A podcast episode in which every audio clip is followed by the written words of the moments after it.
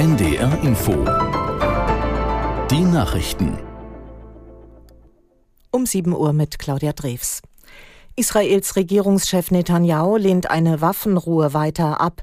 Er verglich den Krieg gegen die Hamas mit dem Kampf der Alliierten gegen die Nazis. Aus Tel Aviv Clemens Fehrenkotte. Israel kämpfe gegen, Zitat, Feinde der Zivilisation. Auf die Frage nach der hohen Zahl von Todesopfern im Gazastreifen sagte der Premierminister, nicht ein einziger Zivilist habe sterben müssen, wenn nicht die Hamas den Menschen verbieten würde, Konfliktgebiete zu verlassen. Nach Angaben der Vereinten Nationen sind von den rund 2,2 Millionen Einwohnern des Gazastreifens 1,4 Millionen Vertriebene. Im Norden und in der Mitte des Gazastreifens lieferten sich israelische Einheiten und Hamas bewaffnete schwere Kämpfe. Nach Angaben der israelischen Streitkräfte flogen in der Nacht und am frühen Morgen Kampfflugzeuge Angriffe auf Stellungen der Hisbollah im Libanon.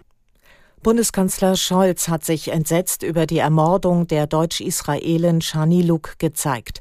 Den Terror der Hamas bezeichnete er als Barbarei. Aus Berlin Philipp Brost. Aus Sicht von Scholz ist es richtig, die Hamas zur Rechenschaft zu ziehen. Terrorangriffe seien durch nichts zu rechtfertigen, sagt der SPD-Politiker.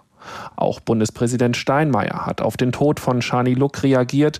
In einer Nachricht an die Mutter schreibt Steinmeier, die Grausamkeit der Mordtat entsetzt uns alle, gemeinsam stellen wir uns dem Hass und dem Terror entgegen.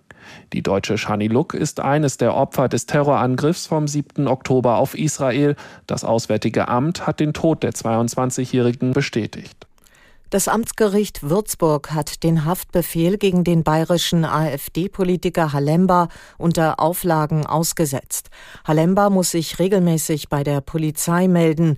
Der Kontakt zu Mitgliedern einer rechtsextremen Burschenschaft in Würzburg wurde ihm untersagt. Der 22-jährige AfD-Politiker war gestern früh verhaftet worden.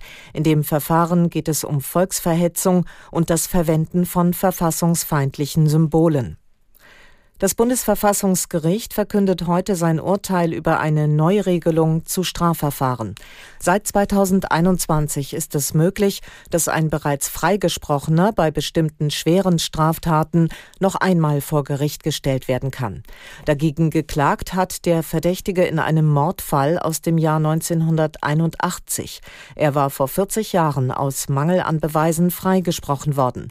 Nach einem neuen DNA-Gutachten und der Gesetzesänderung Erklärung wurde das Verfahren gegen ihn 2022 wieder aufgenommen. Nach dem tödlichen Unfall auf einer Großbaustelle in der Hamburger Hafen City ist die Ursache noch unklar. Spezialisten des Landeskriminalamtes haben die Ermittlungen übernommen, teilte die Polizei mit. Gestern Vormittag war ein Baugerüst in einen Fahrstuhlschacht gestürzt.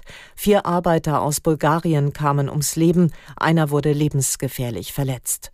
Die Hamburger Feuerwehr schließt nicht aus, dass unter den Trümmern noch Verschüttete liegen.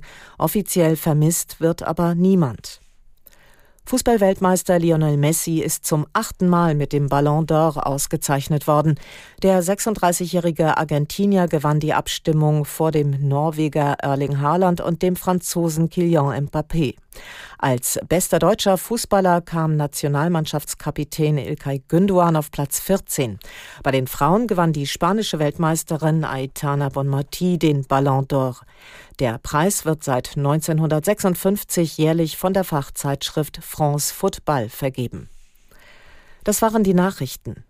Das Wetter in Norddeutschland dicht bewölkt, hin und wieder Regen, daneben auch etwas Sonne, Höchstwerte 8 bis 13 Grad. Morgen zeitweise stark bewölkt, gelegentlich Regen, gebietsweise auch trocken, 9 bis 14 Grad, an der Nordsee stürmische Böen.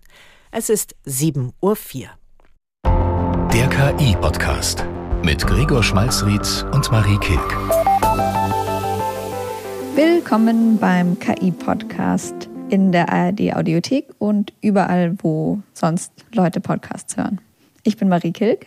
Und ich bin Gregor Schmalzried und ich höre diesen Podcast einfach immer in Person. Das ist eine dankbare Situation. Kann sich nicht jeder so glücklich schätzen. Aber ich freue mich auf diese Folge wie auf jede mit dir, Marie. Und diesmal möchte ich gleich